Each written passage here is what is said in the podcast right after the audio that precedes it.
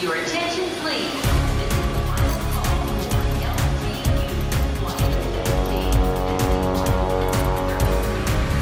A hora dos portugueses.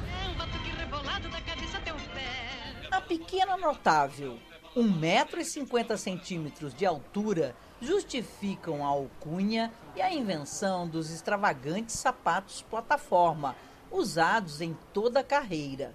Os sapatos, turbantes, fotos, vídeos e os figurinos dos filmes famosos estão no acervo de quase 3 mil objetos. Fãs e estudiosos podem ver agora no museu totalmente reformado.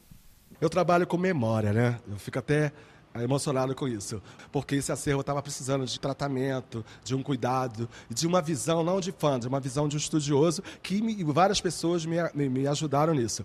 Então eu posso dizer que o, o, a Carmen está entre nós. O legado que ela deixou, o jeito dela cantar, o jeito dela se apresentar, a energia que ela tinha. Carmen Miranda nasceu nesta casa de aldeia em Marco de Canaveses, perto do Porto. Em 1909, antes de completar um ano, veio com a mãe encontrar o pai que já vivia no Rio de Janeiro. Na época, a cidade com mais portugueses fora de Portugal, onde a família pôde manter os costumes da terra natal. A mãe falava: dentro de casa é a maneira portuguesa.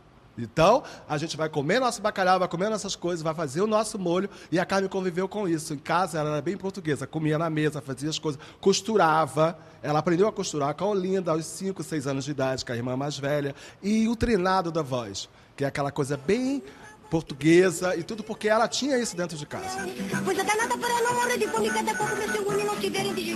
O público pode ver detalhes da vida da artista que estudou em colégio de freiras. Na adolescência, morou no bairro boêmio da Lapa, onde conheceu artistas, começou a cantar e não parou mais. Do primeiro emprego em lojas de roupas e acessórios, veio a inspiração para criar os próprios figurinos, coloridos e ousados.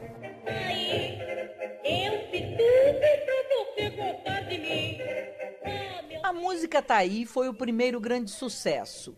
E em alguns anos, Carmen passou dos shows no Cassino da Urca com os músicos do Bando da Lua para o auge da fama.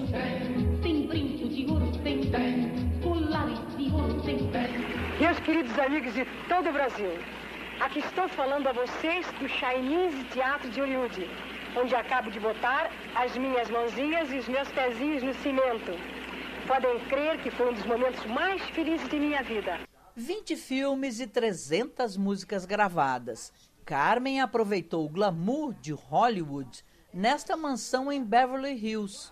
Faleceu aos 46 anos, vítima de um ataque cardíaco.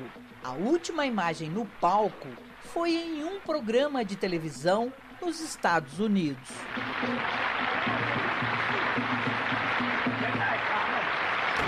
A memória de Carmen Miranda é constantemente revivida por grandes artistas brasileiros.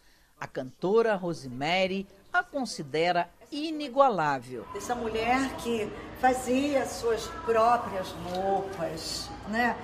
cheia de vida, atriz, dançava, cantava, maravilhosa. Espero que ela esteja num lugar muito lindo junto de Deus. Festejada pelos artistas e imortalizada no Museu Carioca, Carmen Miranda também ganhou este ano uma exposição nesta Casa de Cultura na região do Porto.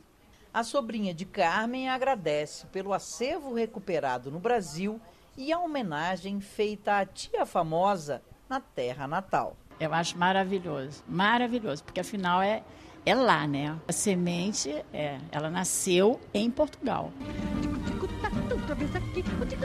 Comendo meu fubá.